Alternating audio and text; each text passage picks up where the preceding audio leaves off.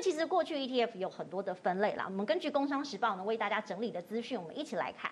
传统型的呢是股票型，也就是圆形的 ETF，哈，所以是国内外的股票指数。那如果讲到股票型的，最简单的，我们就以台湾五十为例子好了，哈，台湾五十的 ETF，假设你投资六万啊，你买元大台湾五十，那你可以买到什么呢？其实就是电子权值股，比如说你买不起的台积电，或者是妈妈最喜欢的中华电，还有呢台塑、红海、华亚科等等，都是比较大型的指标类股。那当然刚刚讲的。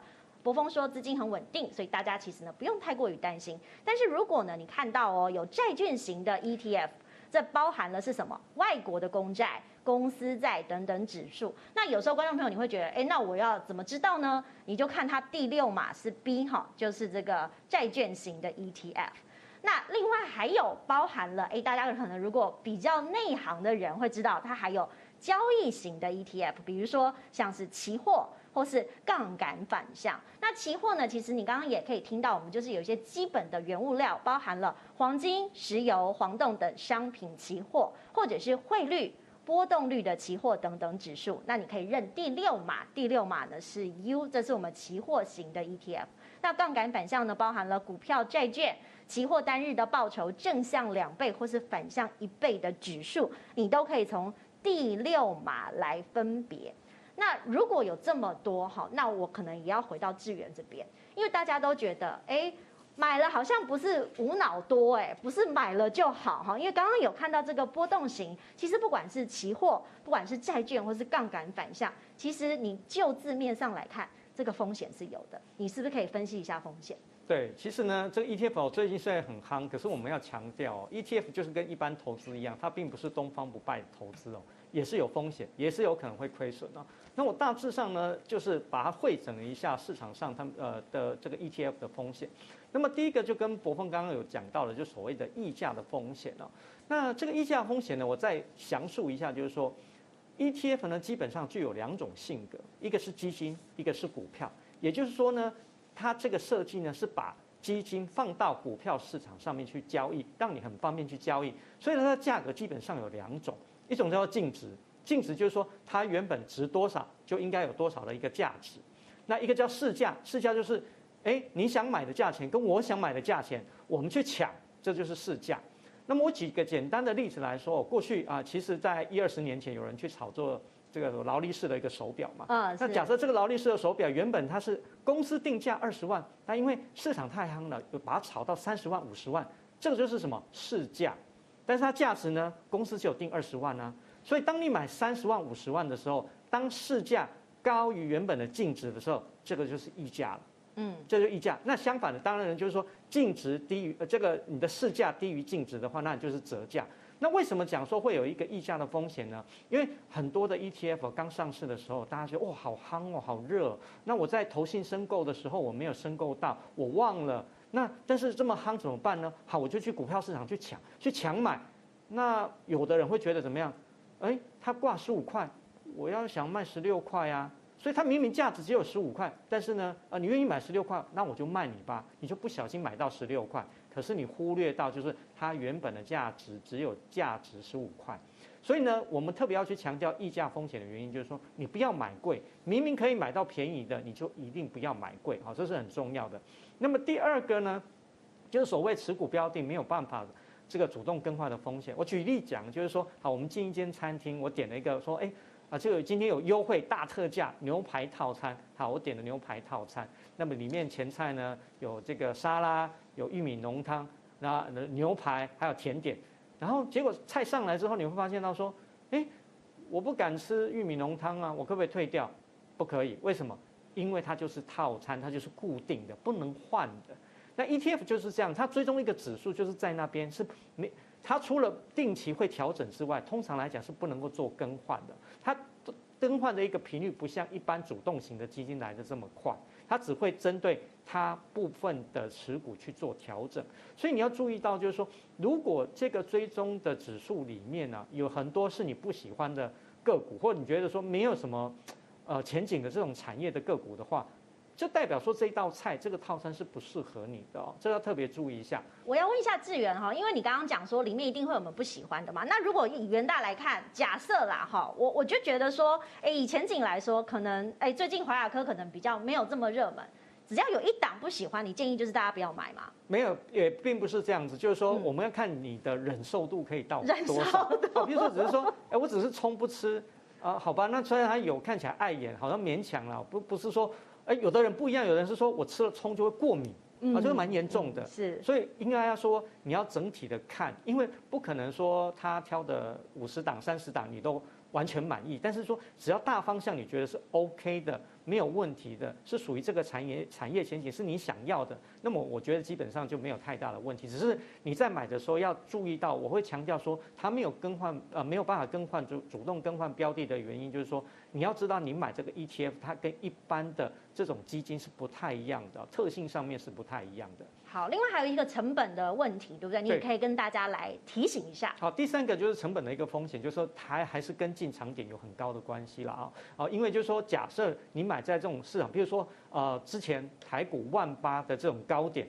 那么你那个时候买了很多这种市值型或这种产业型的 ETF，其实你还是会发现说你都会套在高档。好，所以呢，我们为什么一开始强调就是说 ETF 并不是东方不败的百毒不侵的投资，就是这样。它还是有可能会受到亏损的。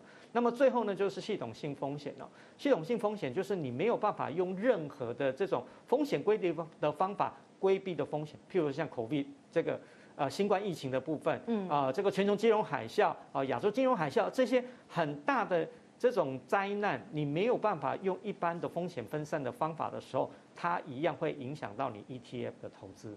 好，刚刚呢有这么多要注意的地方，那当然也有一些观众朋友可能如果刚刚加入我们，或者是你发现了哎这个 ETF 投资学院有很多的讯息，你可以来观察一下它跟股票到底有什么不一样哈，跟大家来一起看，这是日盛证券呢帮大家整理的资料。其实股票跟 ETF 的的确有很多相似，但是也有一些不同之处。交易的时间都是一样的，就是早上的开盘的九点到下午的一点半。那你可以透过任何的券商，哈，是直接下单来买卖的。那我当然知道说，大家呢现在也有很多的这个电子的讯息，或者是你可以透过手机或网络，都很简单。只不过呢，它这个交易税的部分呢有一些不一样，股票是千分之三。ETF 相对的比较低，是千分之一。那信用交易呢？股票都是大概上市六个月之后，哈，ETF 是一上市就可以进行信用交易。那零股的部分呢？因为有一些人也会觉得说，哎，我是小资啦，哈，虽然刚刚讲的什么台湾五十啊，什么零零五六啊等等，已经相对比较低了。但是他如果想要买零股，你可以改为一点四十到两点半，好，两点半集合竞价。那申报的价格跟涨跌幅呢，就跟当日的交易的价格相同。那升降的单位呢？你看股票呢是五十元以下为零点零五嘛，这个五十元以下为零点零一，好，这是刚刚我们提到的数字。那手续费同样呢是千分之一点四二五之内。不过有一个比较吊诡的是，因为我知道大家券商都要抢，好，所以券商会自己定手续费。所以刚刚博峰也有讲，哎，你这个手续费啊要特别的关注，因为每一家可能不太一样，所以大家在抢这个客人的时候。就会有一些优惠来提出。那当然呢，在除权的部分，股票是有的，但是 ETF 是没有。但你可以领钱，好，领钱就很重要了。我们来看领钱，领钱之后要做什么呢？领到配息之后，有时候大家的观众朋友都觉得有钱很好，但是有钱之后应该要把钱滚得更大，对不对？对。那呃，我们领到钱当然很开心，尤其你如果从来没有投资，然后领到配息的经验的话。第一次你存个一张的台湾五十，然后他配息给你，你领到钱，你就会发现，哇，被动收入，很开心，睡觉都有钱赚，真的是超开心的一个人生体验。嗯，但是领到这个钱呢，有的人就会呃，例如说，他就开始拿说，哎，接下来疫情缓解的时候，我就要出国了，或是我就去吃个大餐，就把钱花掉。那其实很可惜，因为你把领到的配息花掉，结果你的资产当然还是会成长，可是它成长速度就会是单利。那呃，大家如果有在做定存，就会知道，呃，有有单利的一个成长跟复利的成长差非常非常多，尤其经过十年、二十年，那个差指数型的一个差异，就会发现说，哎，早知道我那些钱就应该先把它放着，让它继续利滚利，那我的资产才会从一百万、两百万慢慢的涨上去。所以我会建议大家，如果你这个钱真的没有急用，你也不要说想要犒赏自己，你就应该领到配息，马上再投资进去。现在我要补充一下，就是刚刚姿麟有提到，嗯、呃，零股过去都是用盘后然后下单，现在其实已经开放盘中都可以下零股的一个单了。所以就是你，例如说你这次领到配息三千块，三千块当然买不起一张的 ETF，可是你可以买个几股嘛。那这个你只要稍微算一下手续费，例如说手续费的低消二十块，那你下单下个三千块或是五千块，这个比例你可以接受，你就应该要把它再投资进去。那再投资呢，又又可能会有人问说，哎，那我到底领到了，例如说三千块的配息，我要直接一笔把它 all in 进去，还是我要分批布局？那当然，如果钱少就 all in 也没有太大的差异了。那例如说你领到的配息一次就领个十万、二十万这种比较大额的这个，那我就会建议你，如果是一个指数投资的人，那你不妨就是你假设每个月都有定期定额一万块，你就是领到的配息就是把它放到里面去，让你每个月定期定额的这个金额可以从一万块变成一万一千块或一万两千块。那我们资产的成长就会有很多的方面，例如说。你定期定额的钱成长，然后你投资的标的资产本身也会成长，那这一些多元的成长，你的资产就会成长的一个更可观。另外一种方式就是说，哎，你其实并不是指数型的投资，你其实是主题型的投资，你非常看好越南，非常看好电动车。那这个时候呢，因为你看好，你对它有一个很明确的一个洞见或是一个愿景，我就会建议你，其实如果你真的很看好这个东西。你就应该拿到多少配息 all in 进去。如果你不敢，其实就表示说你对于这个主题或是对于这个标的并没有那么有信心。那这个也是一个检验呐。如果你不敢把配息 all in，说实在的，就是如果你投资一个标的，那它的配息值利率是五趴，你五趴把它 all in 进去，老实说，它的加码幅度也很小嘛。那如果你连这么小都不敢的话，其实另外一个检验就是你对这个资产或是这个主题可能并不了解，或是没有足够的信心。那这是我给大家的一个建议。好，所以呢，其实刚刚两位呢都跟大家介绍了很多的讯息，我们帮大家来做一个小小的总结哈。我们用一个这个网络上 Starkville 股感的这个图表来跟大家看一下投资人常常有的疑问哈。好，第一个要怎么看见自己的资产呢？哦，你如果有 ETF，你可以透过券商本身系统跟手机 App，我们刚刚有讲到那。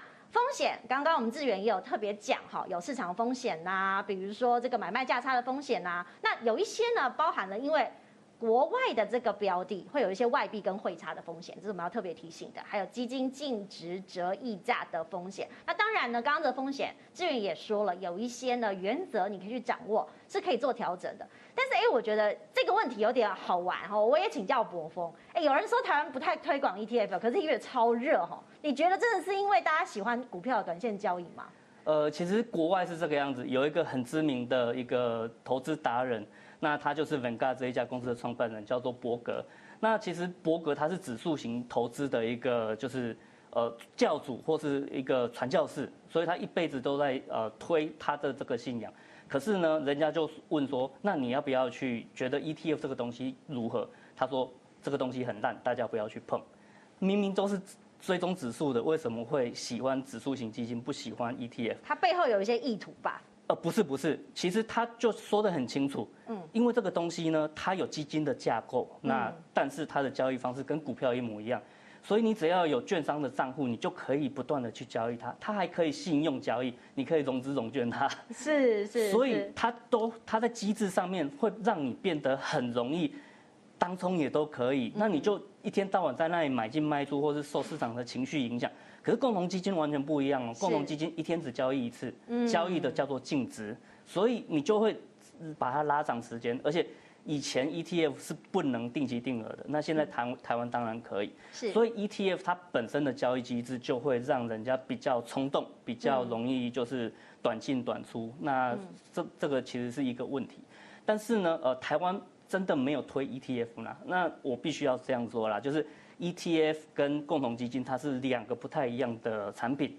过去的共同基金它收的管理费可能是一趴到两趴左右，嗯，所以里面可以拿出一些钱来去打广告。大家在公车上、捷运上、报章杂志上都可以看到共同基金的广告。是，你应该很少，或是在两年前几乎没有看过 ETF 的广告。对，为什么？像台湾五十，它收的管理费才零点三五 percent，嗯，它几乎就是维持这个基金的运作就已经没有办法了。口碑式行销了，他不做宣传啊，那个买的股民有挣到钱就会帮他说了。对，所以他自己没有足够的一个行销费用啊。嗯，对，所以这个是我我认为真正的一个主因。好，那另个持有的年限，我可能要请教志远，因为志远我们看哦，很多人都说这个 ETF 要持有多少时间哈？有人说五到十年是最合适的时间，可是刚刚其实博峰就说很多人都在做当冲嘞，这个我们现在不知道，因为可能当初的概念是这样，但实际操作会不会已经不太一样了？哦，我想就是说 ETF 投资啊，跟一般的投资一样啊，我比较建议就是说我们以这个定存当做一个基准。也就是我刚刚讲啊，现在一年期的定存是不是零点七个 percent？我假设拿一百万去定定存的话，那是不是少少的钱而已？那我的投资呢，不管是哪一种投资，ETF 也是一样，我就把这个当做标准。当我的投资报酬率可以到七个 percent 的时候，代表什么意义？代表我已经赚了十年的定存的利息。如果这样就可以满足你的话，那其实在那个时候，你就可以获利出场。所以可能不一定要到五年呢、也许三年就达到这样的一个目标的时候，你就可以停利出场了。所以呢，那我们为什么讲说比较中长期的投资呢？是因为说，ETF 呢，我们比较跟股票在股票市场交易嘛。那刚刚柏锋有提到一些，就是说，呃，可能在 ETF 上面的话，因为它的交易很容易。那么一开始的时候，姿麟有提到说，诶，有的有的人气的 ETF 是真的很好吗？不一定，是因为它的价差可能很大，所以引发了很多人想要去冲这个量。所以在这种情态呃情形之下呢，你不好去抓它的绝对低点，因为没有人是神嘛。所以这个时候呢，最好的方式就是用定期定额的方式，长期去累计，然后就像巴菲特在讲这个滚雪球投资一样，要走找到一个什么湿漉漉的雪，要很长的坡道，你长期下来呢，你就能够比较有好的一个投资获利。所以我觉得这个投资的年限还是看个人。那么最主要在于说你的投资目标定在哪里。达到这个投资目标的时候，有纪律的去执行你的投资目标，这样子的话，中长期呢才能获利。